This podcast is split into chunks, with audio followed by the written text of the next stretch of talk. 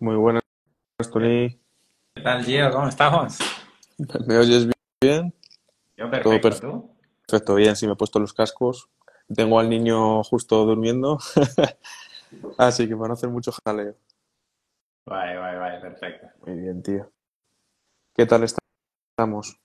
Bien, abrazando, abrazando el caos.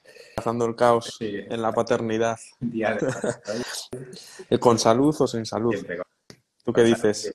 siempre con salud y con sonrisa. Siempre. ¿Cre- de ¿Crees, que se puede? ¿Es posible o es un mito? No, es posible. Es posible. Es posible. Madre mía.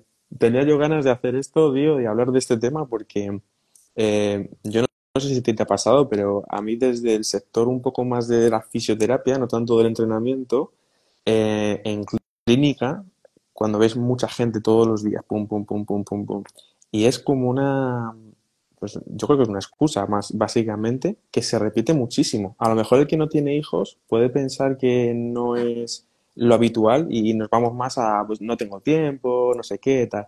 Pero es súper, súper común en personas a partir, me lo he encontrado sobre todo, yo creo que alrededor de los 40 más o menos, mm, 40 años más o menos, es, es como súper, súper típico. Incluso se atreven a decirte, cuando tú tengas hijos, ya me contarás.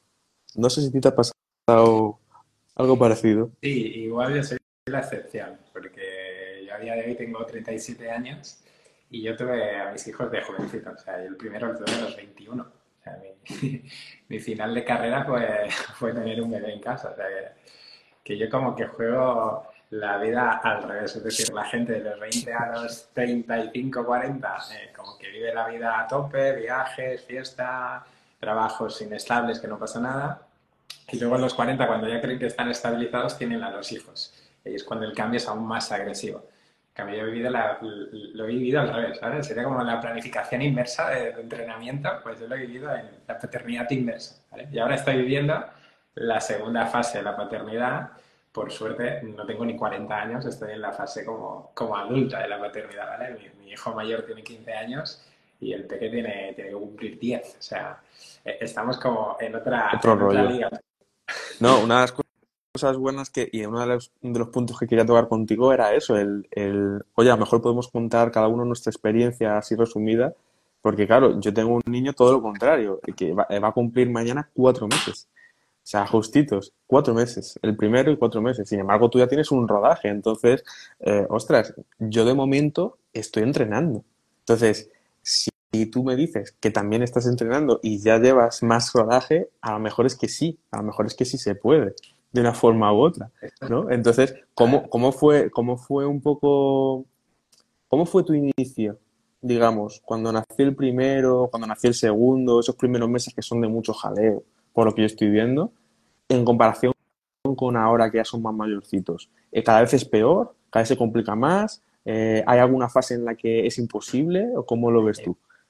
Evidentemente, los niveles de necesidad de atención son diferentes, ¿vale? No es lo mismo tener un bebé de cuatro años, por supuesto, que tener a un adulto de 15 años, que hay días que me hace la cena. O sea, tengo un hijo mayor muy responsable y hay días que yo puedo estar haciendo el entreno del tiempo que él me dice, "¿Qué- ¿de qué cenamos hoy? O sea, pues saca esto y cenamos. Ya te digo, estoy en otra, en otra fase.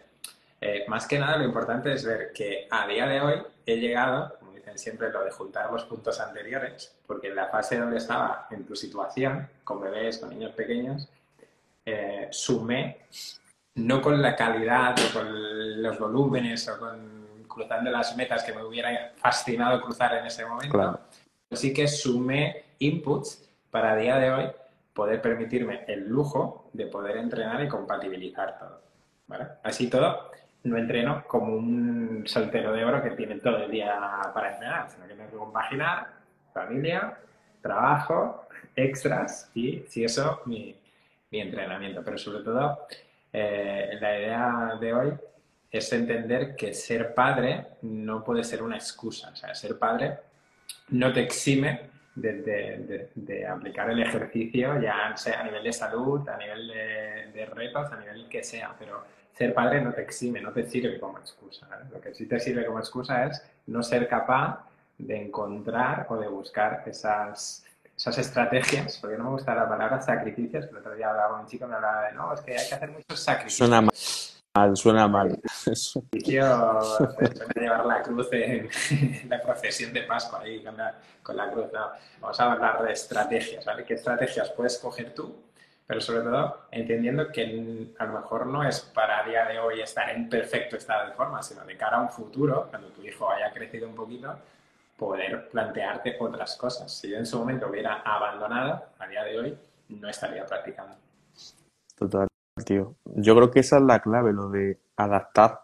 Y mucha gente cuando profundizas dentro de esta excusa que tú dices, yo también estoy de acuerdo en que es una excusa, realmente muchos eh, ven y les haces ver que es falta de conocimiento más que otra cosa. O sea, porque muchos te dicen, no, es que, ¿cómo voy a estar yendo ahora yo al gimnasio todos los días? digo, es que a lo mejor no hace falta que vayas al gimnasio todos los días. O sea, entre ir al gimnasio todos los días y no entrenar porque es que el niño y es que esto, hay un término medio. Y ahí es donde pues tenemos nosotros el papel que pasa nos dedicamos a esto los entrenadores. Ahí es donde te podemos ayudar. Pero, pero que te falta eso, conocimiento. O sea, el tiempo lo tienes como todo el mundo. El niño podrá ser mm, más difícil de llevar, menos, podrá dormir mejor, peor, podrás tener mil circunstancias. Pero oye, no me digas mm, que no puedes sacarme 15 minutos un día sin un día no. Que en 15 minutos te monto un circuito sin descanso o lo que sea, que por lo menos la musculatura la puedes mantener un mínimo activa. O sea, es el conocimiento para adaptar el ejercicio físico a tus circunstancias. Yo que siempre me muevo con gente con dolor, principalmente, y es lo que hacemos constantemente, pero es que da igual el ámbito. Tú que trabajas con triatletas, es que es, lo mismo, el estímulo que es el ejercicio físico, que es como un medicamento, como digo yo siempre, vamos a adaptarlo a tus circunstancias. Me da igual si es una patología, el deporte, el tiempo que tengas, y si eres padre, pues también lo adaptamos a eso. Y vamos, nadie mejor que ser padres para poder dosificar a otros padres, por supuesto, que también te da rodajes, aprende más que los libros, yo creo. Sí, también, es decir, está la parte de empatía, es decir, como padre, yo como entrenador empatizo mucho con un padre de familia. Eh, yo ahora sé, a día de hoy, cuál es tu circunstancia. Es decir, tener un bebé de cuatro meses, yo sé lo que implica, lo que implicó eh, a mí personalmente, será cuestión de conocer tu contexto. El problema es cuando la gente coge su contexto, su realidad, y la utiliza como, como excusa, cuando realmente no es un motivo. Evidentemente es un motivo para no plantearte hacer un Ironman a día de hoy, porque si te planteas hacer un Ironman como que no te dan las horas, no te da nada, pero que no sea un motivo, sino que sea realmente una excusa. El hecho de no entrenar es una excusa. Y, diferenciar eso. O sea, excusa es un motivo que tú te creas, que justificas, y luego hay gente que sí que tendrá motivos. Habrá gente que se levante a las 6 de la mañana, trabaje 12 horas como un animal porque no le da más la vida, tenga cuatro hijos, tenga que guardar a su madre. O sea, habrá gente que realmente no tenga tiempo. Hay gente que tiene motivos. Pero la mayoría es una cuestión de lo que te he dicho tú excusas y sobre todo la parte como de, ignorancia o de, falsas creencias. El problema es que muchos se creen que están dentro de esa pequeña minoría, de ese 0,1% que tiene una vida súper, súper chunga y es verdad que dices, ostras, pues mira, ni yo sé por dónde meterle mano. A lo mejor tienes que poner el foco más en dormir que en entrenar porque estás reventado. Que lo hay, o sea, tuve una paciente que era camionera e intentamos adaptar los entrenos al camión tal y al final ella misma dijo, es inviable, inviable. La empresa le obligaba a seguir currando, no sé qué, dormía nada, conduciendo de noche, tal. Tienes que dormir porque vas a tener un accidente con el camión. Bueno, chicos, es que esto es un 0,1% de la población. Es que lo normal no es tener esas circunstancias tan, tan, tan adversas.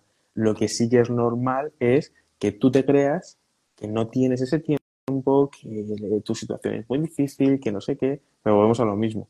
Falta de conocimiento, falta de saber adaptar a mis circunstancias eh, el entreno. No sé, yo la verdad que mm, toda la vida me han repetido lo mismo y yo ahora estoy súper contento de haber tenido el crío porque dices, mira, macho, ya no me podéis decir nada. Y aún así alguno me ha dicho, bueno, ya me dirás con los años. Digo, joder, o sea, tampoco te vale que tenga un niño. Ahora necesito todavía pasar más tiempo porque sigues pensando que no es posible.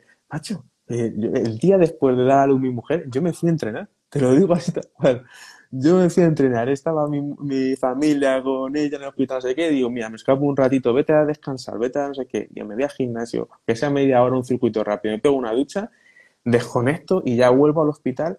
¿Por qué? Porque voy a ir fresco y voy a estar operativo.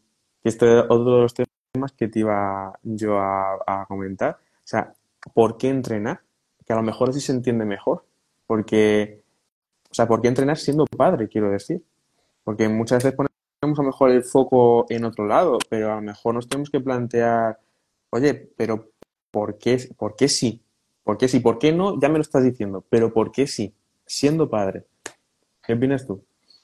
Ahí yo tengo diferentes, diferentes puntos ahí. Eh, para mí uno de los más importantes es el tema de que también con el tema de, del perfil que tú tratas, más del tema del dolor, de la gente que está con problemas de salud, está el tema de ser ejemplo. Pero cuidado, ser ejemplo subrayado en negrita y, con entre comillas. Ser ejemplo no a nivel deportivo, o sea, yo por ejemplo hago triatlón, pero yo no quiero que mis hijos me vean como un superhéroe porque hago triatlón, no soy ningún, ninguna especie de ser superior por hacer triatlón, pero sí me gusta que mis hijos vean que yo me busco las castañas, busco estrategias, busco huecos, eh, intento tener muy clara mi escala de valores y intento mm, sacrificarme y luchar por lo que a mí me gusta, ¿vale? Pero por eso mm, quiero que el día de mañana ellos eh, sean conscientes de lo que supone luchar y esforzarse para lo que a uno le gusta y sobre todo el tema de mm, no rendirse ante las circunstancias, o sea, no, no, no esconderse de la, de la excusa, o sea, el tema de ser ejemplo, pero no a nivel deportivo, ¿vale? Por el tema, en tu caso a nivel de salud sería ser ejemplo de, a ver, tengo un problema de salud, tengo un problema de espalda, ¿qué hago yo ante esa situación? Tengo dos opciones, seguramente está la sanitaria de ir al médico, me da de baja y me da medicación, y esta la otra es, pese a tener este problema de salud, estoy aquí esforzando, poniendo de mi parte, o sea, a nivel número uno es el tema de, de ser ejemplo. Hmm. Yo a la de dar ejemplo añadiría la, la que digo siempre, de, estar operativo, de estar bien tú para que ellos estén bien. Hay una frase que a mí me gusta mucho que es, nadie da lo que no tiene. Si tú no tienes una paz, una tranquilidad, no se vas a transmitir a tus hijos, no se vas a transmitir a tu mujer, no va, no va a haber un ambiente tranquilo en casa. Si tú no estás sano, tú no estás en forma, tú no estás operativo, ¿de qué manera piensas estar soportando tantas noches como sabes que hay sin dormir? Porque está creo llorando. ¿Cómo vas a tener la frescura mental para hablar bien a tu mujer si estás reventado? Y con el paso de los años, que es lo que no se ve, porque el sedentarismo te va matando poco a poco, como el tabaco, ¿cómo vas a ir tolerando una vida en la que vas engordando, en la que te van viniendo los dolores, en el que si ya tienes algún tipo de patología, va gente que yo trabajo, vas a ir a peor, o en estas personas que quieren correr, quieren nadar, quieren hacer algún tipo de triatlón, poco a poco siguen posponiendo esos deseos de moverse, esos deseos de disfrutar, se van viniendo abajo, se van desmotivando, se van viendo peor, mientras que ellos saben que si quisieran podrían hacer un triatlón, un Ironman, no sé qué, pero se ponen la excusa. Y eso va pasando con los años, pum, pum, pum, pum. Si tú no tienes eso, ¿cómo se lo vas a dar? O sea, da ejemplo pero para dar ejemplo y para dar hay que tener. Y eso tienes que entrenarlo, tienes que fabricarlo, macho. Es que si no lo vas a perder. Pues hay mucha gente que esto le cuesta mucho entenderlo. Pero, pero es así. O sea, si tú no comes bien, si en tu casa no hay comida buena, sana, ¿qué van a comer tus hijos? Pues es que es lo mismo con el entrenamiento. Pero parece que no, que esto es solo un hobby y ya está. Y el ejercicio físico es muchísimo más no, no se nos mete en la cabeza. Y cuando hay niños de por medio, macho, es que es tu responsabilidad, es que es obligatorio. Estés solo, ¿eh? aunque estés soltero, pero teniendo una familia, no sé, ¿qué tipo de círculo quieres crear? Yo tiraría por ahí, yo me gusta hablar claro, no sé cómo lo ves tú. Es, tal cual, es decir, eh, los hijos aprenden más de lo que ven que lo que les dices. Es como un padre que le grita a sus hijos diciéndole que no griten. Eso es. Estás gritando, no, no, no, entiendo que no grites si tú me estás gritando. Y, sí que está bien, yo como padre, eh, ser un ejemplo a nivel de salud, a nivel deportivo, pero a nivel de eso, mm, no querer ir más allá, o sea, no buscar tampoco porque está luego ese, ese perfil de padre como es triatleta que su hijo nade, haga bici y, y corra. No, o sea, mis hijos tienen su libertad, pueden elegir, pero el elegido vivir así y, y ellos lo entienden, lo aceptan, lo tienen súper asimilado. Y luego lo que tú estabas tocando, que es súper importante, es el tema de la salud mental. Eso que tú hablabas de cómo ser mejor padre, cómo ser mejor pareja, queramos o no queramos, nos afecta nuestra salud mental. Después de entrenar, estamos mejor. Por eso yo recomiendo muchísimo el hacer ejercicio primera hora. Que te joda levantarte a primera hora. Eh, levántate prontito, eh, sobre todo si tienes unas rutinas muy estresantes, porque ahora el tuyo es pequeñito y estás con la parte esa de dormir poco y todo. Mm. Y estoy en la fase de taxi driver, ¿vale? De acompañarlo al instituto, luego el otro al cole, luego extraescolares por la tarde. O sea, yo trabajo y las horas que no trabajo me dedico a ser taxista. Y, y, si tú hayas hecho esa parte de ejercicio por la mañana, tú ya empiezas el día con el, con el check.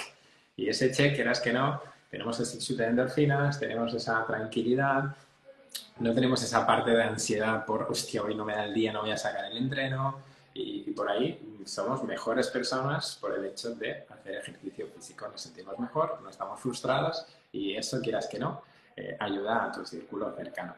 Y luego está la parte también muy importante de lo que tú has comentado, que tu pareja, que tu familia entienda que tú necesitas eso, que eso forma parte de tu estilo de vida. Mm. Pero luego también está el límite. El límite yo siempre lo enfoco desde la, la pirámide de, de prioridades, es decir, ¿dónde está tu lista de prioridades? ¿En qué punto estás tú? en qué punto está tu familia, en qué punto está tu pareja, que a veces con el concepto familia, eh, mucho padre o madre eh, se centra mucho en el hijo, el hijo, el hijo, y cuidado con el tema de la pareja, hay que cuidar muchísimo a la pareja, y más si somos padres, eh, que nunca estaremos al nivel que puedan estar las, las madres. Pero el tema de la escala de valores, ¿vale? Tener muy clara dónde está tu prioridad, ¿vale? Mi prioridad es mm. mi familia, es mi pareja, es mi trabajo, y luego está todo lo otro pero yo estoy también como prioridad en esa lista. Evidentemente, nunca eh, dejando de lado a la familia, porque luego está el típico que en tu situación acaba de tener un hijo y le da por, ah, voy a hacer triatlón ahora que soy padre porque quiero ser un ejemplo para mis hijos y voy a hacer un Ironman porque sí. Y ese es el que quema las naves, eh, quema la pareja, eh, quema el hijo, quema todo el entorno. Ah, e, e, ese punto de equilibrio ¿vale? entre tú egoísta y tú formando parte de esa escala de valores. Por lo tanto, es súper importante tener muy clara esta, esta pirámide de en qué punto estás mm. y tener muy claro a dónde, a dónde quieres ir. Totalmente.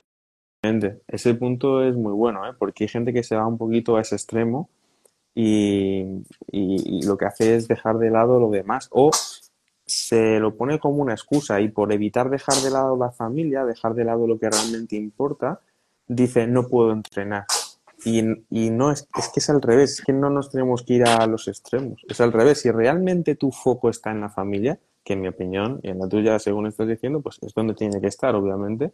Si tu foco tiene que estar ahí y no quieres dejar eso de lado, principalmente por eso, tienes que entrenar. O sea, no vas a dejar de lado a la familia por entrenar, no al contrario, te vas a focalizar mucho más en ellos si tú te cuidas lo que estábamos hablando antes, ¿no? De nadie da lo que no tiene.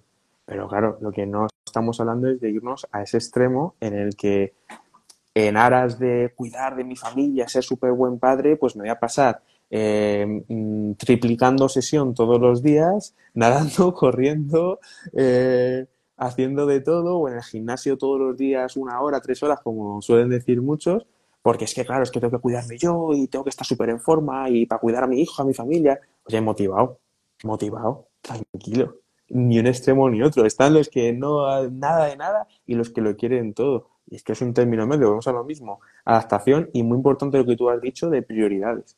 Prioridades. Absolutamente, absolutamente. Tendrás que aprender a encajar. Tendrás que tener un nuevo horario quizás.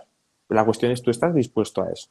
¿Tú estás dispuesto a, por tu familia y por ti, cambiar ciertas cosas? Porque ahora hay un niño. Ahora ya la vida cambia. Es diferente yo creo que mucha gente a lo mejor se resiste a pegar ese cambio.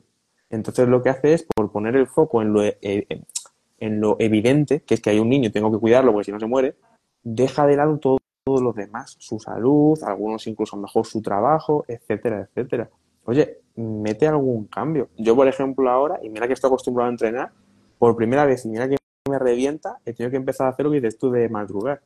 Y me hecho que levantar a las 6, 7 de la mañana para ponerme a trabajar a primera hora, irme a entrenar prontito y dejármelo todo hecho. Porque si no, entre el trabajo y el entreno no sé qué, estoy desaparecido de casa.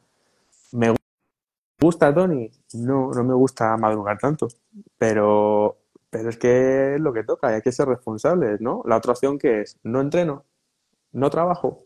Mm, a ver, ¿cómo lo hacemos? Claro, lo fácil sería eso, decir, bueno, pues una temporadita ahora, no entrenar y ya lo retomaré cuando, ¿cuándo? ¿Cuándo? Si el que te viene a la clínica, que te decía antes, con cuarenta y pico tacos, lleva sin entrenar un montón de tiempo, a lo mejor le preguntas si los niños ya son mayores y te dice, no, desde que me casé y tuve hijos ya, si yo antes era muy deportista. Joder, pero ¿y ahora qué pasa? Que el niño ya ha crecido. ¿Por qué no lo retomas? No, es que ya... Y ahí está el problema, macho. Yo uso una frase y es cómo quieres ser recordado como padre. Antes de seguir, eh, muy importante, estamos hablando como padres, que a mí me han, puesto en comentario ahí en Instagram, eh, que no hablamos desde la perspectiva de las madres, que solo hablamos de padres, ¿vale? Y yo lo hago porque desde mi experiencia como padre. Somos padres, no madres. pero toda razón del mundo el comentario, de todas formas. ¿eh? Y como madres, o sea, que no suene esto a, a patriarcal, porque como madres es esto multiplicado por mil, porque ha habido un, un posparto, ha habido nueve meses de embarazo, o sea, estamos hablando desde la ignorancia absoluta de la perspectiva de la maternidad, ¿vale? O sea, que, que quede esto súper claro. No, pero ahora después cuando termines tú de hablar voy a pegar yo un toque sobre eso, porque Perfecto. es interesante, sí, sí. Pero bueno, la idea es esa, es cómo quieres ser recordado como padre. Así de claro. Piensa, a día de hoy, Gio, ¿cómo recuerdas a tu padre? Cuando tú eras pequeño, ¿cómo era Totalmente. Tengo la suerte, te lo digo, tengo la suerte de que mi padre, sin ser un tremendo deportista ni nada de eso, de hecho, soy yo el que ahora le entrena a él y, el que le ha estado tirando de venga, va, para entrenar, no sé qué. Yo tengo la suerte de que le recuerdo como era el tío que tenía un buen bíceps y que nos llevaba a nadar, a mi hermana y a mí, a los dos, ¿eh? A nadar, al tenis, eh, a la senda, con las bicis, andar. Y le recuerdo como el que nos ha incentivado siempre, a mi hermana y a mí, el, el hacer ejercicio.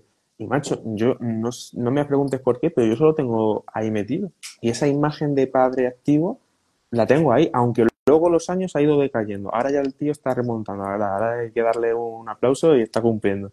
Pero hasta de pequeño era lo que tú veías. Yo no, yo no he tenido a dos padres tirados en el sofá, mm, gordos, vagos, perezosos. Lo contrario, lo contrario. He sido yo el niño gordo, de pequeño. El niño gordo jugando a la Play todo el santo día, eh, berreando porque quería ir a andar, eh, sus padres me mandaban a andar y yo no quería salir y no sé qué. Ese era yo. Pero mis padres no. Y eso se agradece. Joder, pues que mi hijo, que tus hijos tengan también ese recuerdo y ese ejemplo. Yo creo, vamos, que es lo suyo. O sea que Así es... Quédate Sí, sí, nada más que hablar, nada más que decir. Sí. ¿Cómo quieres ¿Cómo que sea recordado? ¿Cómo quieres ser recordado como padre? Evidentemente, ¿cómo quieres ser recordado como pareja? ¿Cómo quieres que te recuerden tus hijos cuando sean mayores? Mm. Y yo, a día de hoy, tengo el ejemplo de mi padre, y mi padre tiene 65, 66 años ya, o sea, y es que sale en bici conmigo. Joder, macho. Claro. ¿Y te sigue o no te sigue? Como una billete, no me lo despego ahí de la rueda, o sea, que Joder, macho. es un Qué bueno. ya fue un referente en mi infancia, pero es un referente a día de hoy. Y sigue el tío que está jubilado, pero sigue cuidando de la abuela, cuidando de mis hijos, cuidando de los hijos de mi hermano, eh, encajando también todos sus, sus bolillos para poder hacer su afición de salir en es- Ostras, es que aún es un ejemplo. O sea, yo cuando quiera, cuando sea mayor, es que quiero ser como mi padre. El tío está en la eterna juventud. Está con- sale con la grupeta con gente con 25 años más joven que él y parece el joven. O sea, cómo quieres ser recordado como padre. Como un padre que sí, atendió súper bien a sus hijos, fue un padre ejemplar, pero renunció a él mismo. Es decir, ¿tú crees que tus hijos, mm, no sé, a ti te hubiera gustado que tus padres hubieran renunciado a ellos mismos en su momento? Eso es. Eso es. Nosotros éramos pequeños, eh, la educación de los hijos era muy diferente. Yo no sé tú, pero yo me pasaba el día en la calle y no pasaba nada. A día de hoy es mucho más complicado, el contexto es otro. Pero como padre, piensa cómo quieres ser recordado. Ujú. Eso yo, mi hijo mayor, a veces me dice, tu papá está bien de la cabeza. Porque, claro, a las 9 de la noche, después de pasado todo el día corriendo en la cinta y en casa, y dices, en plan, pero esto es sano, papá. Yo, no, no, no es sano, pero hay que hacerlo. También es verdad que lo tuyo es un puntito de más que también hay que admirar, ¿eh? Porque una cosa es ponerte a entrenar y otra cosa es ponerte a hacer triatlón, que ya conlleva un, un puntito extra, ya no solo de conocimiento, sino, pues, oye, de habilidades, de, aprendizajes, quizás de tiempo, aunque todo es adaptarlo, pero, pero oye, que la gente no se quede tampoco con eso de, ostras, este tío es triatlón, porque a lo mejor alguno no te conoce y dirá, ostras, este tío a lo mejor se pasa doblando sesión cada día y compatibilizando con los hijos y trabajando y porque es una máquina de la productividad. Oye, mm, que no, que Tony no es ningún superhéroe, que Tony es un tío normal, que se organiza, que sabe entrenar y que ayuda a mucha gente de esa misma línea, con ese mismo perfil, a, a entrenar también. Y ya está. Y oye, que no hace falta que entrenes triatlón si no quieres. Es que puedes entrenar 50 cosas más. Que es que yo tengo pacientes que están haciendo una rutina de fuerza dos veces por semana y ya, y ya. Y eso, solamente eso respecto a no hacer nada, multiplica tu salud por mí. Pero ya no solo tu salud, como me comentaban los pacientes, dices que estoy durmiendo mejor, Gio es que ya no me duele la rodilla o ya no me duele la espalda. Es que estoy más despejada y las ves que hasta cambian de ánimo y todo. Joder, son gente que se reconcilia con el movimiento, con el salir, con el hacer cosas. Salir de ese bucle, lo que hablabas tú de salud mental y todo eso. No os quedéis, lo digo por si alguno seguro que lo piensa. Yo si no te conociera lo pensaría, digo, este tío en triatlón, una máquina. No hace falta, no hace falta. Eh, muy fácil. No tengo un V2 Max de superhéroe, o sea, no tengo un V2 Max de 85 mililitros, soy un paquetillo. Llego con, con la, yo lo llamo con la clasificación de los, de los finishers, pero llego con una sonrisa de oreja a oreja y llego con el...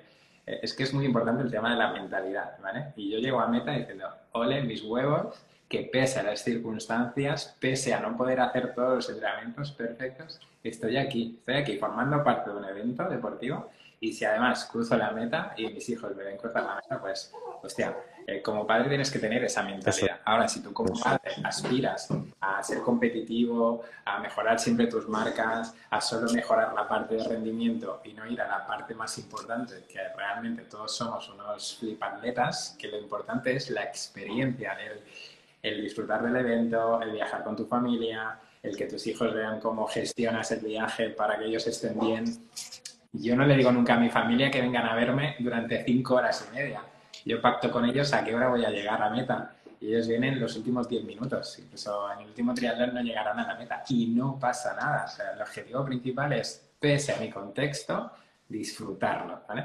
Y, y, no quiero ser ejemplo de nada porque no soy ejemplo de nada. Yo lo que sí que uso es mi propia experiencia, mi propio mis propias dificultades, es qué estrategias seguir que me sirven para ayudar al perfil de deportista al que yo me, me dedico. O sea, yo no solo me dedico a, a triatletas, me dedico a todo perfil de resistencia, desde el runner al ciclista, al nadador, y sobre todo buscando eso, es, hostia, es que tengo poco tiempo, es que antes podía entrenar y ahora he tenido un hijo y me estoy planteando volver a la media distancia, pero no sé cómo hacerlo, pues hostias, vamos a sacar los manuales de la carrera los podemos tirar todos a la basura.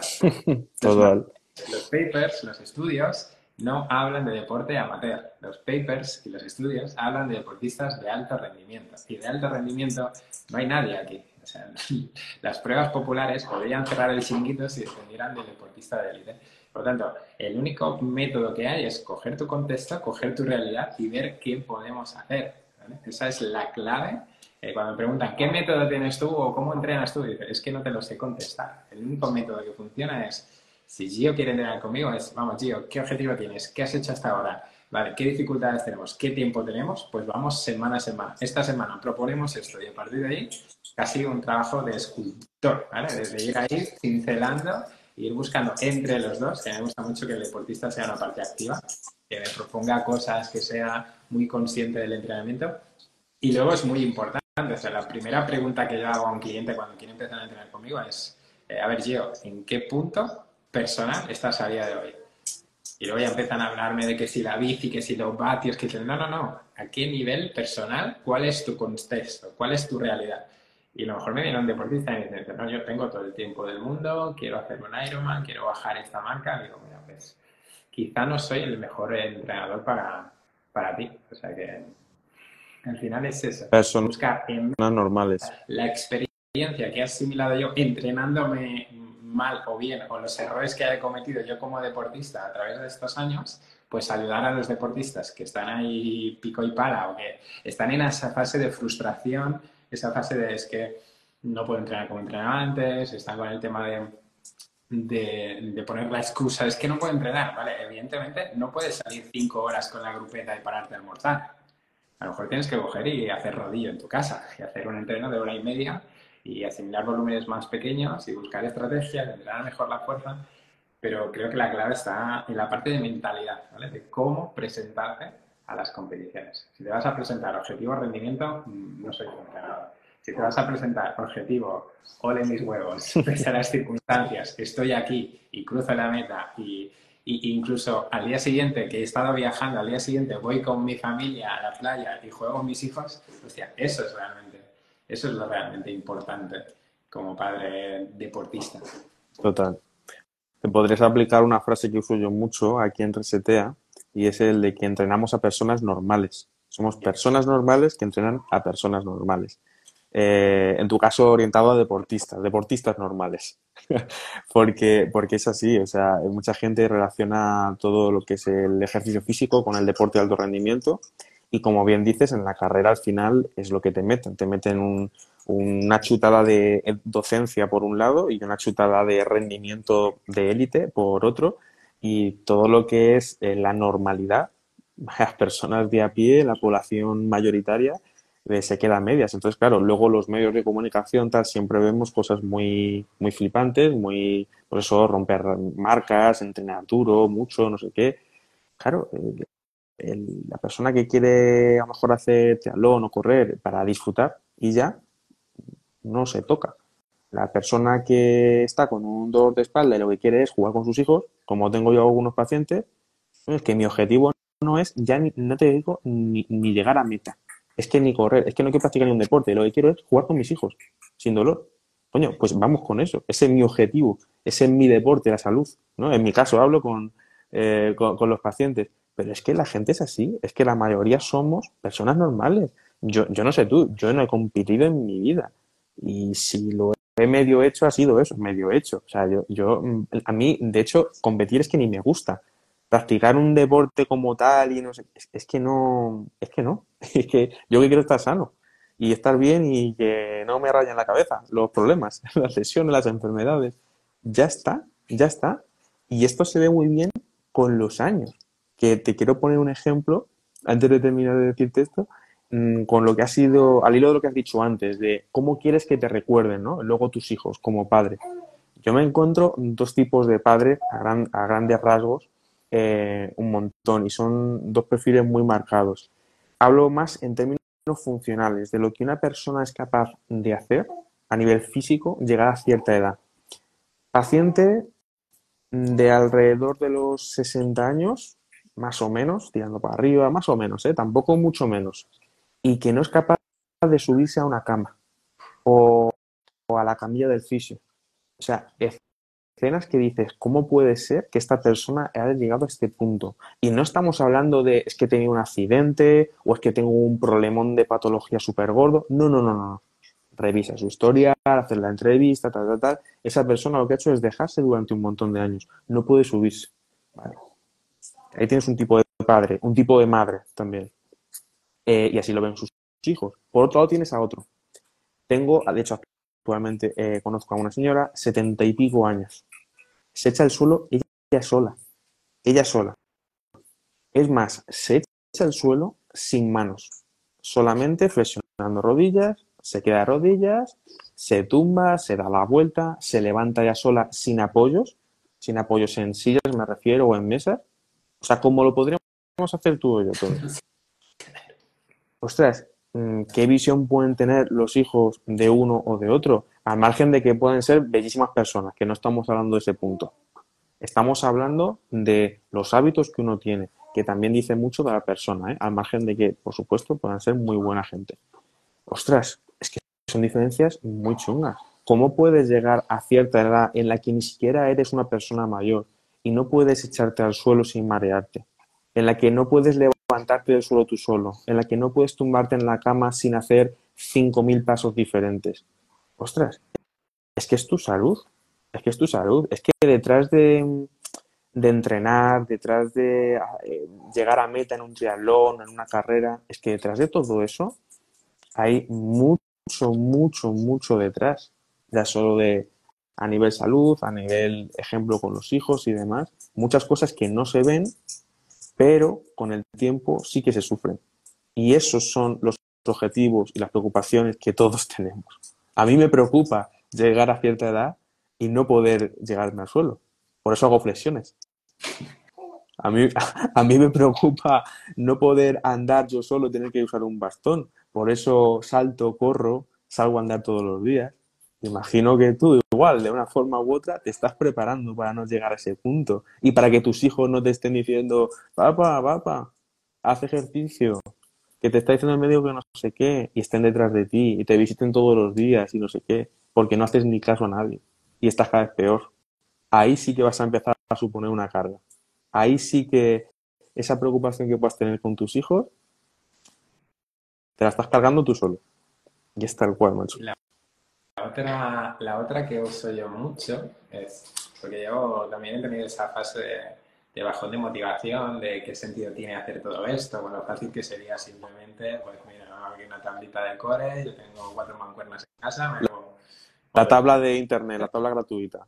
Es, mm, ¿qué necesidad hay de hacer todo esto que hago, ¿vale? Esta sensación de estar con las patas tiesas después de haber hecho un reto, esa sensación, dices, encontrar ese para qué, ¿vale? O sea, cuando le doy la vuelta a la motivación o el qué sentido tiene todo esto, el para qué, yo llego un día que, que encontré el para qué. Y el para qué era, eh, no sé si a día de hoy estoy viviendo los mejores días de mi vida. O sea, mi miedo, ¿vale? No es que a día de mañana pueda tener algún tipo de enfermedad, pueda tener algo que eso realmente, sí, hay un componente de ejercicio que puede prevenir eso, pero todos estamos en estamos en el bombo de la lotería de que nos pueda tocar algo a nivel de salud negativo. Pues si algún día me pasa eso, que no tenga esa sensación de arrepentirme de no haber hecho todo eso que me apetecía hacer. Por ejemplo, el tema del triatlón. Sí, en su momento cuando tuve los hijos era algo que, que me fascinaba hacer, pero que no podía hacer al nivel que me hubiera gustado. A día de hoy lo puedo practicar encajando bolillos, pero tampoco estoy al nivel que me encantaría, me encantaría hacer un Ironman, pero no quiero hacerlo ni a nivel económico ni a nivel logístico, pero tener la sensación de que estoy haciendo el máximo eh, en base a las circunstancias del día de hoy y que el día de mañana no me arrepentiré de nada de lo anterior. Es decir, sensación de, no sé si estoy viviendo los mejores días de mi vida y, a lo mejor sí, a lo mejor resulta que ahora tú, Gio, aunque tengas un bebé de cuatro meses, estés viviendo los mejores años de tu vida. Eh, nadie te dice que dentro de un mes o mañana mm, no te vas a lesionar, vas a tener un problema de salud, mm. pareja va a tener un problema de salud. O sea, no sabemos. O sea, esa, esa incertidumbre. O sea, yo quiero sentir que llego a, veterano, que llego a mayor y, derrapando, ¿vale? Que llego a, tope, que he dado el 100% de mi potencial. Pese a ello, también tengo días de bajón, tengo días de mierda, eh, tengo días que no da para más, pero también ser consciente de eso, que hay días que toca descansar, hay días que mm, no hay que entrenar porque un entrenamiento no va a hacer que mejore mi rendimiento, no voy a mejorar mi mejor marca ese día me toca estar con mi familia, ese día me toca apoyar a mi mujer, ese día me toca estar con mi hijo eh, y, ser consciente de, todo eso. Pero sobre encontrar el para qué eh, en todo, ¿vale? Y con el tema del, dolor ya ni te digo. Está clarísimo en ese punto, totalmente. Pero, pero es importante plantearse esto, es ¿para qué entreno? ¿Por qué? ¿Cuáles son mis razones? No lo hagas porque te lo ha dicho el médico, porque todos sabemos que hay que entrenar, porque es bueno para salud, así en términos generales no, no, buscar realmente cuál es tu motivación, porque a lo mejor tienes a tu padre bien jodido en el hospital y no quieres llegar ahí porque lo estás viviendo de primera mano. Pues puede, ser una razón, o sea, párate a pensarlo y que sea un poco tu gasolina, porque luego hay que tener mucha flexibilidad, que es lo de lo que tú estás hablando en el día a día. Hay que tener mucha flexibilidad y la entre la flexibilidad y dejar de entrenar hay una línea muy fina, muy fina, ¿o no? Entonces, eh, ya digo, y adaptarlo. Nos comentaba uno, Tony, que no quiero que se me olvide, eh, por aquí en comentarios, que dice, imagínate 10 horas de curro y dos niñas. Pues de eso estamos hablando, de, de ser capaces de adaptar eh, cosas que aparentemente pueden parecer imposibles. Obviamente, lo hemos dicho al principio del directo, a lo mejor es imposible. A lo mejor tienes una circunstancia tan, tan, tan chunga que dices, madre mía, pues salte a andar un rato y ya está. Pero es que salirte a andar en tu caso a lo mejor es tu entrenamiento. Es que, ¿qué entendemos por entrenar? ¿Qué es lo que estamos diciendo? Entendemos por entrenar que Tony se levante a las 5 de la mañana, haga rodillo, a las 12 se vaya a la piscina y por la tarde se salga a correr. Menos, menos. No, no, queda aquí que soy un tío que entrena todo el día. Ya, ya, ya lo sé, pero te quiero decir, Tony, o, bueno, pero que a lo mejor lo que muchos se piensan, ¿no? Es, es que, que es entrenar, es que se puede adaptar. Si la cuestión ya no es, yo creo, el irnos a la justificación de tengo estas circunstancias y entonces no puedo. Trabajo 10 horas tengo dos niñas, ¿de dónde quieres que saque el tiempo? Si, si nosotros ya no vamos a eso, sino vamos a la realidad objetiva de que si no lo haces, me da igual el contexto que tengas, tu salud va a ir mermando. Eso de fijo. Y luego, de manera secundaria, todo lo que tú estás diciendo. Mm, deseos de hacer esto, de hacer lo otro, perderte o no quizás tus mejores años a nivel físico, dejar de hacer cosas que te gustaría y entrar en la frustración, todo lo que tú quieras. Pero de entrada lo que sabemos es que tu salud va a mermando. Yo he tenido pacientes, estos ya son pacientes con los que ya conoces, hablas mucho y tal y te cuentan, en los que directamente llegaba a la conclusión de que el trabajo que tenían tenían que dejarlo. Tal cual te lo digo. Me, podrá decir a lo mejor este chico que lo ha comentado, pues, ¿y tú qué haces metiéndote en mi vida? Yo no sé cuál es tu trabajo, no sé cuál es tu contexto. Pero conociendo a algunos, yo se lo he llegado a decir, digo, mira, clarísimamente, si tienes oportunidad, busca lo que sea. Porque hay muchísimas personas que el trabajo les está matando. Es que eh, si tú no sacas tiempo para descansar, tú no puedes sacar tiempo para hacer ejercicio, tú no puedes organizarte un mínimo la alimentación para comer sano. No te estoy diciendo que te vuelvas loco con el tupper, ni loco con las ocho horas de dormir, ni loco con mi entreno. Estamos diciendo de un mínimo si tú no puedes guardar esos tres pilares básicos y mantener un nivel de estrés más o menos, más o menos, tu salud va a ir empeorando. Tienes que plantearte qué está pasando. A lo mejor el trabajo lo tienes que dejar. A lo mejor tienes que organizarte en casa mejor con tu mujer, con las niñas. A lo mejor mil cosas, mil cosas. Pero eso hay que entrar a analizarlo. Y esto es, o sea, el ejercicio físico al final se mete en tu vida, por eso jode tanto. Por eso jode tanto. Y por eso estamos hablando de esto. Por eso hay tantas excusas como esta. Porque es que te tienes que reorganizar. Eh, y esto es tu salud, o sea, tú decides. Tú decides. Y, a lo mejor entrenar es trabajar la movilidad, es trabajar la, compensación, es trabajar los estiramientos. Y ya O sea, que no queda aquí. Eh, hostias, que yo soy albañil, estoy 12 horas eh, currando, ahí picando piedra, y tú me estás diciendo aquí que tengo que entrenar. No, o sea, estamos hablando de ejercicio físico, salud.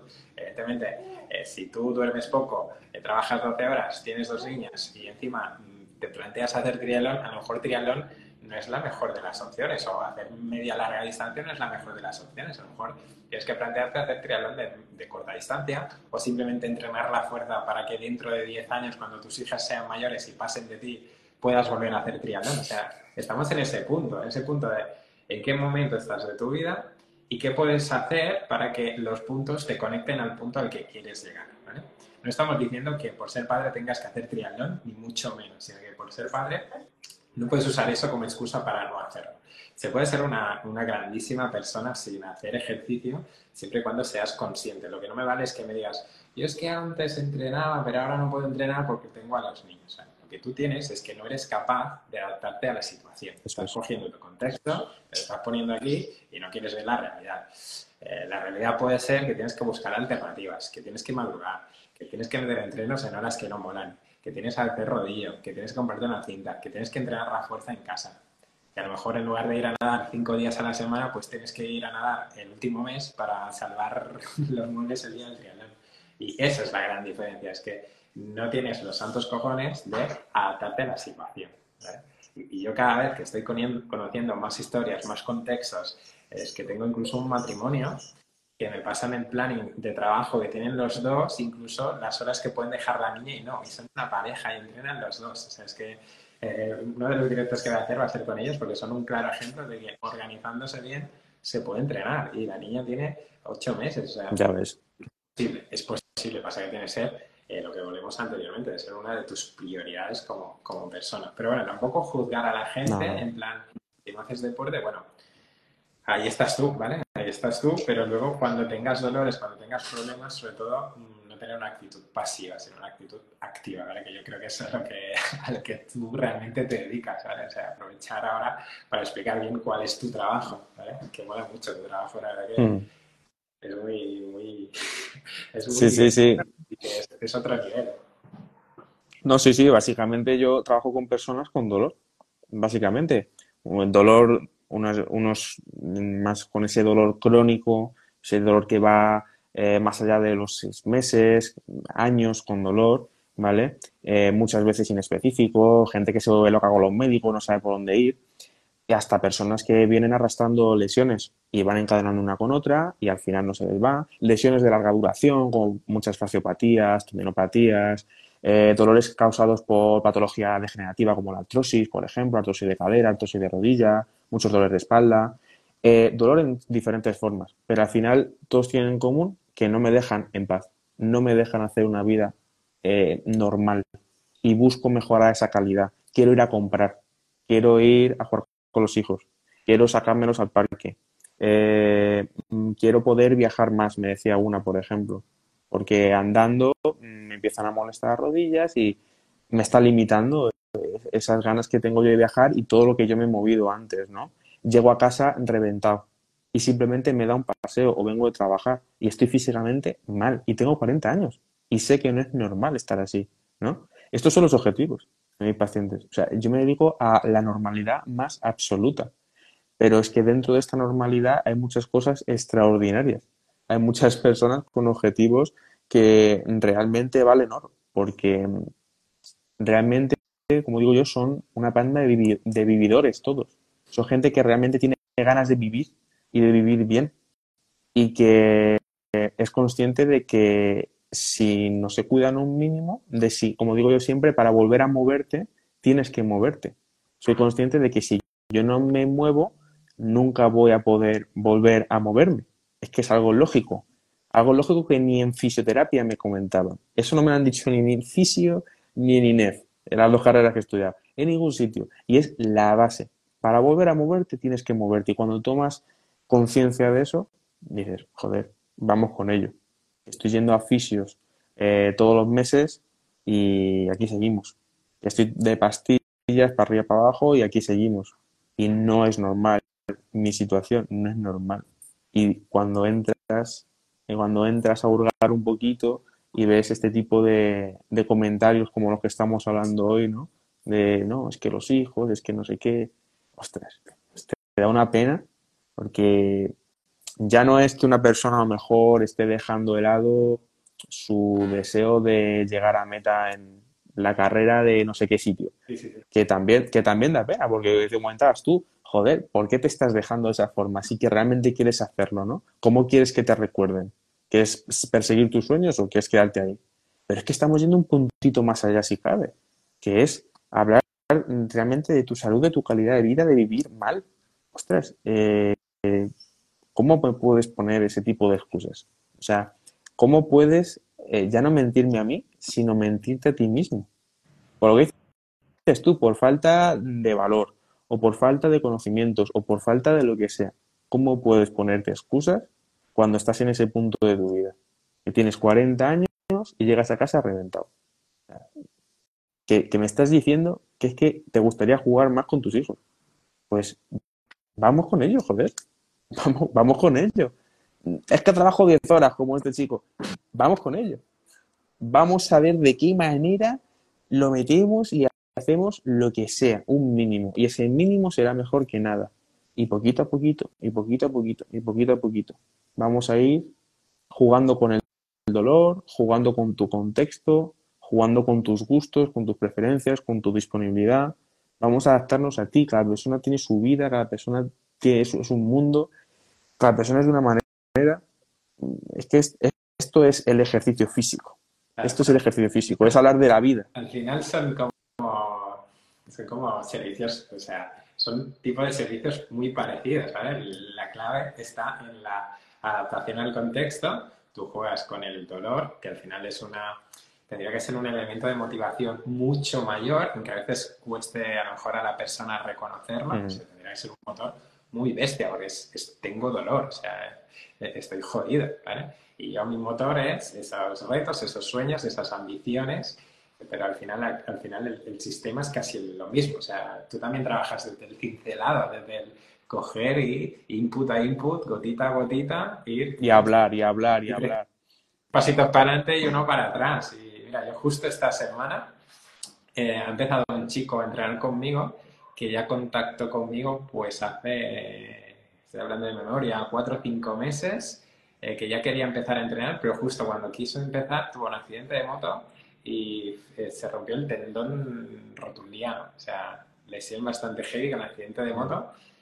Emocionalmente ha tocado muy fondo. O sea, emocionalmente pasar de estar haciendo triatlón a pasar esta lesión y para recuperarse ha tenido que ser una parte muy activa del proceso de recuperación. ¿vale? Él podría haber tirado por lo fácil, que es sistema sanitario, espero tiempos, lo que me marquen, pues él ha intentado acelerar los procesos. Evidentemente, el tema de salud pública está como está, ha tenido que gastar una pasta, más que gastar, invertir una pasta en fisios, en adaptador deportivo, y a día de hoy ha vuelto a entrenar, o sea, esta semana ha vuelto a entrenar la satisfacción que tiene este, este tío al volver solo a hacer unos cacos. O sea, el tío tenía piel de gallina por el hecho de, de haber hecho unos cacos. Pero está la parte activa, ¿vale? Que es súper importante. Yo supongo que en el tema del dolor, eh, donde tú más estás haciendo hincapié es en la parte activa. O sea, no, no solo puedes tirar de terapias pasivas, sino que hay que tirar de, de, la parte activa. Y eso no está en los manuales, no está en, en nuestra formación. Y, y al final hemos cogido eso, hemos cogido la realidad de hoy en día y la estamos aplicando y la estamos gestionando. Totalmente. El, el fondo, como dices tú, eh, yo creo que es el mismo, efectivamente. O sea, personas normales entrenando a personas normales, Tony. Es que es, si es que no hay más, es que no hay más. Y solo hay una forma de hacerlo, que es como estamos diciendo. Hablando, hablando, pasitos para adelante, para atrás, adaptándonos al contexto y, no al revés. Eh, es que esto es así. Así que a ver, a ver si a algunos les sirve esta visión del ejercicio para quitarse esa idea de la cabeza, ¿no? De, que es que me tengo que matar a entrenar, tengo que sacar mucho tiempo, tengo que esto, tengo que lo otro, ¿no? Que parece, claro, ponemos el ejercicio como, como un, no sé, lo ponemos como en una montaña, en una cima, lo ponemos tan, tan alto, tan alto que parece que nunca vamos a llegar ahí. Que no, que no, joder, que es algo básico, como el comer, como el dormir, como el respirar. Y si no lo haces, estarás jodido. O sea, no tiene, no tiene más. Es que eso ya no es ni un ataque, es que eso es la realidad. Yo, yo muchas veces entreno, yo no sé tú, pero yo muchas veces entreno, joder, porque es que sé que si no, no lo hago, es que voy a estar peor. Que yo no siempre tengo ganas de entrenar. O sea, como el niño estoy llorando toda la noche, menos. pero hay que hacerlo. Y ese día a lo mejor, pues, cojo menos peso, porque estoy reventado. Pero entreno. Había, ya está. Una, había una estrategia que era eh, no esperes a que tu estado de ánimo te invite a entrenar, sino entrena para esperar cómo está tu estado de ánimo después. Yo nunca después del entreno, nunca después del entreno, por muy mal que me haya ido el entreno, mi estado de ánimo ha sido peor que cuando he empezado. O sea, hay gente que espera que su estado de ánimo esté bien para entrenar. O sea, necesito estar motivado para entrenar. Hostia, y si te digo que entrenando te vas a motivar, mm. eso va a cambiar las normas del juego y, y es que es, es increíble. Y al final, pues bueno, ahí estamos nosotros como para arrancar esos motores, para acelerar. Y últimamente me estoy dedicando mucho a eso, a gente que antes entrenaba, ha pasado un ciclo de que si COVID, mucha gente usando el COVID, que recordemos que hace tres años del COVID, ¿vale? Es que el confinamiento, es que no sé qué, pero es que el COVID ya no nos sirve como justificación ni como excusa. Y, y volver a ese proceso de volver a recuperar. Incluso tengo un deportista que de joven fue deportista de natación de alto rendimiento me dijo, tío, me tienes que despertar el deportista de alto rendimiento que tengo. Y, y, estamos trabajando ahí con el día a día, con el encajar bolillos, en ver cómo tienen las semanas, la logística familiares, laborales, y estamos despertando todo eso. O sea, eh, sobre todo, digamos, a, a, acelerar esos procesos y tener a alguien que cuando tienes el bajón te dé el empujón y cuando estés arriba también te baje a, a la faz de la tierra. Es, es ese punto que creo que es muy guay. Y todo desde el online, ¿vale? Que a veces hay que romper una lanza a favor del, de los servicios online, porque aparte de que no tienen límites, ¿vale? Tú como fisio solo puedes atender a la gente de tu círculo cercano. Yo como entrenador solo puedo atender directamente. Como tema online, es que no hay límites, no hay límites de tiempo, no hay límites de distancia, no hay límites de, de logística, porque nos podemos organizar súper bien y hacer una videollamada cuando haya un hueco, o sea, la parte online. Y a nivel de entrenamiento se está asimilando mucho, pero en tu parte, la parte de fisioterapia y de cómo vas a curar, que eres un semidios que vas a curar desde la distancia, o sea, yo creo que ahí tienes una, una super barrera, incluso aprovecha este momento para romper lanzas a, a favor, porque yo creo que es que la clave está en que tú lo que haces es fomentar el movimiento. O sea, no, te estoy dando Sí. terapia pasiva, no te voy a hacer el masaje a distancia. Vamos a buscar cómo te tienes que mover para mejorar todo eso. Efectivamente, yo al final estoy ahí intentando siempre hacer un mix eh, total entre la fisioterapia y la rehabilitación, o sea, entre la fisioterapia y, y rehabilitación, digamos, y el entrenamiento, la educación física, etcétera. Hacer una combinación y esa combinación pasa por eh, el nexo que une ambas profesiones, que es el movimiento. El movimiento es la base, es la base eh, del entrenamiento, obviamente, y también de una rehabilitación. Problema está en que muchas personas se creen que la rehabilitación es tirarse en una camilla, a darse masajes, a, ya está. Yo voy a decir una cosa un poquito así fuerte, pero me comentaba un fisio que él fomentaba mucho el entrenamiento con sus pacientes y tal, y le decía, mira, y luego, antes de terminar, les toco así un poco para hacerles la paja. me comentaba. Me lo decía así, o sea, me decía, pues para darles un poquito el gustirrinín y que se crean, pues eso, que les he tocado un poco y ya está. Pero el tratamiento y el 90% de la sesión ha sido entrenar, ha sido ejercicio físico. El resto es complementario y no está mal la camilla, no está mal terapia manual, no está mal los masajes, la punción seca, los vendajes, las máquinas, no está mal, está todo bien, pero en su contexto, que es lo que la gente no conoce. Que todo ese tipo de terapias, principalmente, salvo casos excepcionales, sirven para aliviar el dolor y mejorar un poquito la movilidad a corto plazo. Ya está. El resto, entrenar, entrenar, entrenar. Un entrenamiento muchísimo más conservador, muchísimo más progresivo, en fases mucho más agudas, jugando con el dolor, jugando con conocimientos eh, sanitarios, de patología, de no sé qué, lo que tú quieras, pero ejercicio. Y esa es la, la base. Por lo tanto, se puede hacer online, porque si la base es el movimiento, el movimiento, yo no hace falta que esté ahí contigo tocándote. Te lo puedo prescribir por videollamada, por, por teléfono, a través de una aplicación, te puedo enseñar los ejercicios, te puedo revisar la técnica. Hoy en día, pues tú me dirás, si no se pueden hacer cosas online, es darle la vuelta, darle el enfoque, saber asesorar muy bien y sobre todo tener un rodaje detrás de haber visto pacientes, de haber visto casos y para saber abordarlo bien y saber por dónde van los tiros, ¿no? Pero, pero totalmente, eso es lo que, eso es lo que intento hacer. Yo me cansé muy rápido de poner parches, como digo siempre, en camilla, en clínica, y lo que yo veo del online es que te abre puertas a dar un servicio eh, de verdad, o sea, hacer una rehabilitación 100%, de inicio a fin. Qué casualidad, qué casualidad que la diferencia que yo estoy viendo principalmente, fíjate, es que una es que cuando estabas en presencial lo típico de las sesiones sueltas y mágicamente curas a la gente en una sesión o tres y aquí estás meses, pim pam, pim pam, pim pam. Qué casualidad que el que viene una, dos, tres veces a sesión le tienes al mes siguiente mal. El que está aquí un mes y otro mes entrenando, pim pam, pim pam, haciendo rehabilitación, se olvida. Y no solo eso, sino que encima empieza a mejorar otras cosas secundarias a su lesión, a su dolor, pues como la mejora del sueño, de estado de ánimo, lo que comentábamos, ¿no? ¿Cuántas cosas? Empoderas a la gente, empoderas a la gente. Y eso es lo que un fisio debería hacer. Poquito a poquito va viendo, pero son muy pocos, son muy pocos. Así que si la gente va buscando eso, mmm, ya sabe dónde estoy. Pero si van buscando masajes online o movidas de estas, eh, no, no chicos, no, no, no. Eh, para muchos fisios eh, seré un fisio especializado en ejercicio físico terapéutico, como llaman. Para muchos entrenadores seré un entrenador especializado en salud. Míralo como quieras. El tema es que vamos a movernos para que vuelvas a moverte sin dolor. Esa es la base de la filosofía. Qué bueno, increíble. Además está la parte del presencial versus online. Tampoco no quiero enrollarme ya mucho más. Ahora estoy con un 8% de batería. Dentro de poco, si desaparezco, es que no hay batería, ¿vale?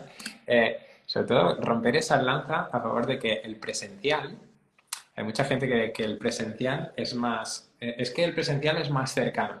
Vale, es más cercano, pero es menos individualizado. Porque el presencial, aunque seas un fisio que trabaja uno a uno, atiendes a 40 mm. pacientes al día. O sea, eh, yo no sé cómo lo gestionáis, pero yo creo que vas a un paciente y no te acuerdas ni, de lo que tenía. En cambio, tú, tus, tus clientes a día de hoy seguro que los conoces a nivel personal, a nivel de contexto, a nivel de lo que le gusta más, lo que le gusta menos. Y la clave del éxito eh, está ahí. O sea, paralelismo, en tu caso, evitar el dolor. En mi caso, yo no tengo métodos mágicos de entrenamiento, no soy un súper experto en fisiología, eh, no soy un experto en métodos de entrenamiento, pero todos mis deportistas consiguen sus resultados. ¿Por qué? Porque la suma de inputs genera mejora. Suma de inputs adaptado a su mm, viabilidad a largo plazo, es decir, su contexto, sus posibilidades no quemamos las naves, tenemos en cuenta su logística, tenemos en cuenta que si los domingos le gusta que su pareja, a su pareja le guste que se quede en casa, pues los domingos no se hace tirada larga, el domingo se queda en casa y descansamos. Y, eso hace que a largo plazo todo el mundo mejore. Por lo tanto, la clave está en la individualización, que la gente va con el presencial, el presencial, el presencial. Presencial es cero individualizado, cero personal, cero flexible, súper rígido. La clave yo creo que para que para que el ejercicio funcione y tú seas capaz de mantenerlo, si por tus propios medios no eres capaz de tener esa rutina o esa previsión, es uno, la, planificación, es decir, cuando tú arrancas la semana, tener claro qué deberías hacer esta semana y esto mm. siempre ajustado con mucha flexibilidad, esa capacidad de coger el... Mover sesiones y cosas de eso. Tetris y darle sentido, porque muchas veces los deportistas quieren mover las sesiones, pero me la lían parda y me juntan dos días de correr. Y dicen, hostia, Tony, es que desde que entreno contigo casi nunca me lesiono. Digo, vale, porque estamos jugando con el simple hecho de no juntar dos días seguidos de carrera. Si ayer corriste, hoy, o si no puedes entrenar, descansa, o metemos entrenamiento cruzado, o metemos fuerza, pero no volvemos a correr. Claro, cuando se autoentrenan, buscan esa, esa locura de encajes y, y al final es eso. O sea, el online acaba siendo más personal que, el presencial. Y estamos hablando, ya de entrenamiento es mucho menos personal, pero creo que con el fisio ese paralelismo es... No, no, en fisioterapia exactamente lo mismo. O sea, nada más que añadir lo que has dicho, exactamente lo mismo. No tiene nada que ver el nivel de soporte, eh, estás día a día con los pacientes y te vas adaptando a todo, a todo. O sea, no tiene absolutamente nada que ver. Te voy a sacar un último tema antes de que se te vaya la batería, que es volver otra vez al tema de la paternidad y esta vez rompiendo una lanza a favor de las madres, como te comentaron a ti por, por Instagram, que no hablamos de las madres, no hablamos de las madres porque somos padres. Pero sí que hay dos cosas relacionadas con el ejercicio que hay que decir de las madres. Bueno, primero, entre todo, que el contexto de una madre yo creo que es infinitamente mucho más caótico que el del padre. Yo por lo menos es lo que estoy experimentando. Yo no sé con tu mujer, pero es muy duro el tema de la lactancia, del postparto y demás. Y a nivel ejercicio, nunca es que poner a su no, y, nunca, mm, o sea, por mucho que hagamos como padres, nunca habremos hecho tanto como, como ellos. no, no, no, es una movida, es otro rollo. En riesgo su vida, o sea, nosotros hemos puesto la semilla y hemos esperado nueve meses. A esos nueve meses ya nos lo llevan de ventaja, o sea, ahí ya eh, salimos a perder siempre. No, no, o sea, yo desde que nació el crío, yo he visto claramente el papel de la biología en el ser humano y pone a la mujer en su sitio y al hombre en su sitio. O sea, es que está clarísimo, es que yo aunque quiera hay cosas que no puedo hacer y ella aunque quiera hay cosas que no puede hacer porque el niño manda y la recuperación natural de la mujer manda. Y, y, ya está, y uno tiene que hacer y asumir un rollo, ocuparse unas cosas y otro de otras, y hay que organizarse en casa, y dentro de toda esa vorágine caótica hay que meter el ejercicio. El padre, por lo que decíamos, que si para dar ejemplo, que si para estar operativo, para poder estar ahí fresco, pim, pam, pero es que la madre tiene todavía más. Es que, por un lado, tiene que entrenar, sí, para estar ella sana y demás, pero es que tiene que entrenar durante el embarazo, por beneficio suyo y del niño, y del niño que está dentro gestando. Y cuando se, cuando llega el posparto, tiene que hacer toda una serie de adaptaciones específicas a esa recuperación. O sea, la mujer tiene que hacer una rehabilitación postparto. Y ahí el ejercicio es fundamental. O sea, que es que es, engloba el movimiento, en su caso, muchísimo más, por no meternos luego en todo el tema del suelo pélvico, que sería todavía más específico. O sea, que nosotros al final es mm, apáñatelas para seguir entrenando, por ti y por tu familia. Pero la mujer es, entrena antes para llegar al embarazo sana, y gestar a un niño sano. Entrenar durante el embarazo para que todo ese embarazo vaya lo mejor posible. rehabilitación postparto, que no entrenamiento. Poco en suelo pélvico. Y luego, cuando pase todo eso dentro de unos meses, volver otra vez a entrenar. Y es tu salud, macho. O macha. es, es tu salud, tía. O sea, y la del niño. Y anda que no se nota. Yo estoy viendo con mi mujer, y además tuvo cesárea y tal. Todo el tema de la cicatriz, todo el tema de la regulación hormonal, la funcionalidad, el poder levantarte de una cama casi, casi de un brinco muy entre comillas después de que te hayan operado. Ostras, ¿cuántas quisieran llegar ahí? ¿Cuántas quisieran recuperarse y estar a las semanas saliendo a andar como si nada, una hora entera, sin cansarte? ¿Cuántos quisieran? Eso te facilita mucho el trabajo con el niño, porque luego el niño castiga, castiga, castiga. Es mucho cansancio. Tienes que estar tú como mujer, como madre, también operativa, por ti y por el niño. O sea, que es un mundo. O sea, ¿queréis que hablemos de madres? Pues el ejercicio y las madres, uff, tiene muchísimo. Es otra liga, es otra historia y por eso hemos querido hablar desde la perspectiva de los padres. A grandes conclusiones, ya para cerrar, que me queda como un 3%. Dale, dale. Yo me quedaría con el cómo quieres ser recordado, que ser padre no te exime de entrenar y luego tener muy clara tu lista de prioridades y en base a eso encajas dónde vas tú, el entrenamiento y el deporte. Pero teniendo en cuenta, por un lado, que no hay que abandonar a la familia, pero tampoco tienes que abandonar a ti como ser humano por el hecho de tener familia. Igual que tu pareja necesita su espacio, tus hijos necesitan su espacio, tienes que ser capaz de plantear esas estrategias para conseguir que todo esto funcione. Esas son mis, mis grandes conclusiones. Totalmente. Y una que me gusta a mí mucho, que es la de pensar eh, no tanto en mí, sino en los demás. Nadie da lo que no entiende. No entrenes porque quieres, porque las ganas, porque no sé qué, no, no, entrena por ellos. Ya está. Nada más, nada más que decir, entrena por ellos que si haces lo que te da la gana, solamente harás lo que la gana te dice que hagas. Así que pon el foco en algo externo y a lo mejor eso te motiva. Voy a entrenar por mi mujer, voy a entrenar por mis hijos.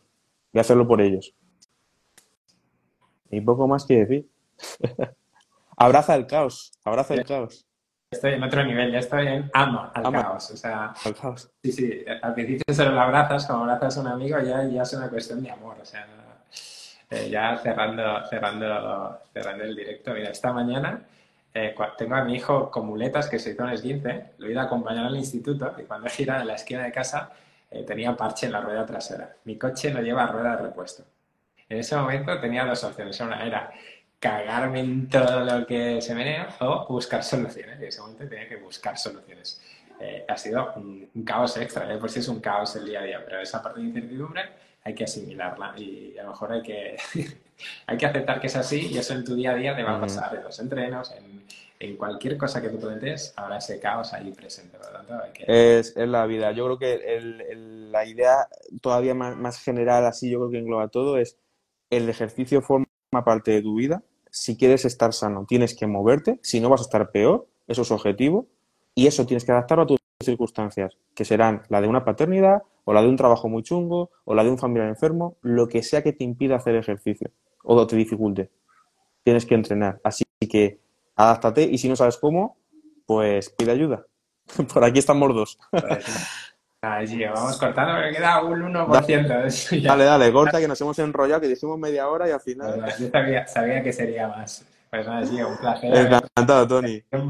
Y nada, que si estáis lesionados, si estáis sufriendo dolor, que tengo un par de deportistas que están ahí, que los pobres están súper frustrados y no hay nada más frustrante que, que, estar lesionado y tal, pues que existen las figuras como Gio, que, que ayudan desde, desde, la distancia, a la vez desde la cercanía a, a, volver a recuperar esas, esas, sensaciones y a volver a, a, vivir, que es lo, que es lo importante. Nada, Gio. Súper agradecido por el y un fuerte abrazo. Tío. Muchas gracias, Tony. Hasta luego. Bye bye.